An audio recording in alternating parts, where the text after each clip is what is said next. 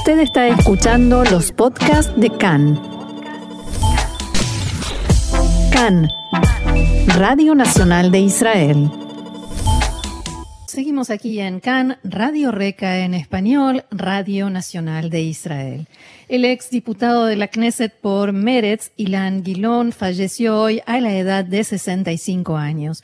Su fallecimiento produjo dolidas condolencias de todo el arco político israelí. Sus familiares emitieron un comunicado diciendo que era el hombre con el corazón rojo más grande del mundo un líder de los trabajadores embanderado con la paz, la justicia social y un gran sionista. Lamentamos mucho su pérdida como familia y como israelíes.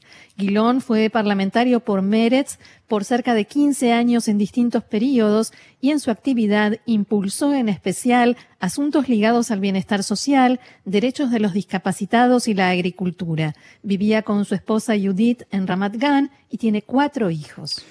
Lo simbólico eh, de que haya fallecido Ilan Gilón justamente, un primero de mayo fue notado por muchísimos aquí en Israel. Y para comentar el tema y también sobre el primero de mayo, estamos en línea con Darío Teitelbaum, que es un educador de mucho prestigio en el mundo eh, latinoamericano y presidente de la Unión Mundial Meretz. ¿Cómo estás, Darío? Bienvenido a RECA en español. Shalom, Darío. Hola, buenas tardes. Espero que ustedes estén bien y toda su audiencia. Sí, primero nuestras condolencias por el fallecimiento de eh, Ilan Guilón.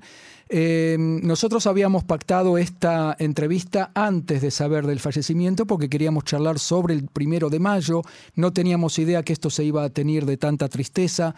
Comentanos acerca, por favor, de Ilan Guilón. Bueno, digamos, eh, cuando Roxana mencionó sobre las eh, dolidas condolencias de todo el arco político, debo decir que yo me despido de un amigo con 40 años eh, de trayectoria conjunta desde mis primeros días en la juventud de Mapam todavía. estoy hablando de principio de los años 80. Y, y bueno, pero digamos, aquí de repente el primero de mayo para mí va a tener una, un doble significado, porque si bien lo tiene como nomástico de las luchas eh, eh, obreras o por los derechos de los trabajadores, aquí se une también lo que va a ser el aniversario del fallecimiento eh, de Ilan y quiero decir solamente que ojalá que todos los condolientes también lo hubieran votado. Creo que hubiera sido un eh, líder más significativo aún para la política israelí. Em, estamos en el primero de mayo y eh, tenemos que decir que en Israel ha, em, bajado un poquito el prestigio de esta fecha. Nos gustaría mm, desandar con vos los motivos eh, por los cuales esto pasó. No sé si en el mundo están así como en Israel, pero en los medios no se habla tanto del primero de mayo hoy en día. Tampoco se festeja. Eh, oficialmente o, oficialmente hace bastantes años. Sí, sí, sí. Sí, bueno, un poquito, un poquito menos es un eufemismo, eh, sin ninguna duda. Una eh, delicadeza.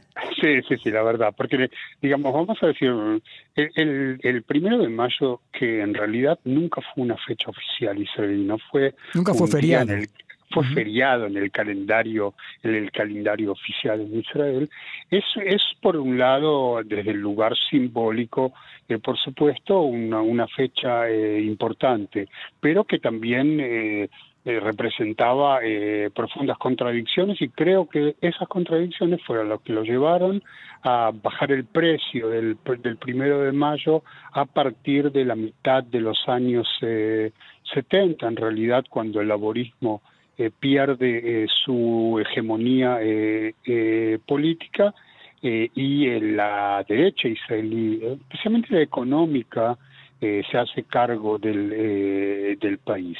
No obstante, estamos hablando de la hegemonía laborista, que incluye todos los partidos del tinte socialdemócrata y social, socialistas del Estado de Israel, fueron el, el digamos, el, de la estructura fundacional del Estado junto con el oficialismo eh, eh, y, eh, y, de esta manera del primero de mayo sí fue festejado. Yo personalmente recuerdo en 1980 eh, como mi primer primero de mayo en Israel, que fue gigante. Es decir, y no estamos hablando hace mucho tiempo, hace 40 años. Por eso yo te iba a decir, eh, Darío, que hay quienes colocan este inicio del declive del primero de mayo en Israel, más bien en los años 90, desde el momento en que el laborismo regresado al poder de la mano de Itzhak Rabin, eh, adopta de alguna manera los planes o el modelo neoliberal que había adoptado e implementado Itzhak Shamir para combatir la hiperinflación. Sí, yo, de todas maneras primero colocaría la primera la primera estación en el, cambio de gobierno en 1977, el cambio de régimen en 1977. Pero estoy de acuerdo respecto a al proceso de privatización. También yo agregaría aquí un escalón que por supuesto es la caída del muro de, Berlín y esa clase de aversión legitim, eh, legitimizada contra todo lo que eh, eh, significara lo obrero, lo trabajador, etcétera, etcétera, pero sin ninguna duda también el escalón de los años 90, la legitimidad de las eh, privatizaciones, y acá hay un punto, un punto, el punto contradictorio que quería indicar es la caída también de la Histadrut. Eh, eh, mm. porque, porque, digamos, la, la Histadrut, la central obrera israelí que teóricamente representaba a todos los trabajadores, era también quien quien tenía en sus manos más allá del 50% del mercado laboral israelí por medio de las industrias, compañías que eran propiedad de la propia Istadrut, de manera que esta era una contradicción intrínseca entre ser representante de obreros y también ser su eh, empleador, y creo que también eso es uno de los motivos por el cual cuando la Istadrut también pierde eh, peso dentro de la calle israelí, aquellos obreros que festejaban la fecha del primero de mayo eh, dejaron de hacerlo porque la Istadrut dejó de hacerlo. Y la, última, digamos, estación que yo pondría es la desaparición del concepto del obrero eh, hebreo, en el sentido de que el cambio de la estructura ocupacional en Israel, ese nuevo reacondicionamiento social, eh, y agreguemos otro punto más, me parece importante, que es la día de fin de los 80, principios de los 90, que provenía de eh, la ex Unión Soviética eh, y que eh, sentían una profunda aversión al, régimen y que después fue entregada a sus hijos y sus nietos, que son hoy en día gran parte eh, del mercado laboral israelí. En este contexto se inscribe también, querrías agregar a la lista, la privatización de los kibbutzim.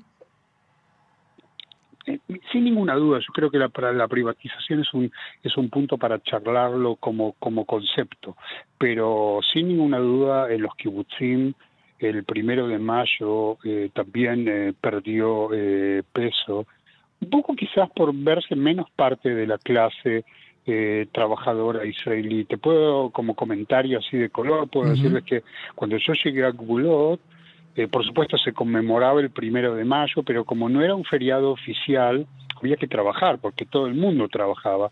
Entonces cada una, cada uno de los miembros del kibutz trabajaba dos horas de manera simbólica, es decir, eh, la, eh, por ejemplo, en el tambo trabajaban medio ordeñe uno, medio ordeñe otro, en el Hadaraoje, en el comedor exactamente lo mismo, de manera que todos puedan celebrar el día del primero de mayo, pero de todas maneras la, cadena de trabajo del Sin dejar de trabajar, claro. Claro, exactamente, exactamente.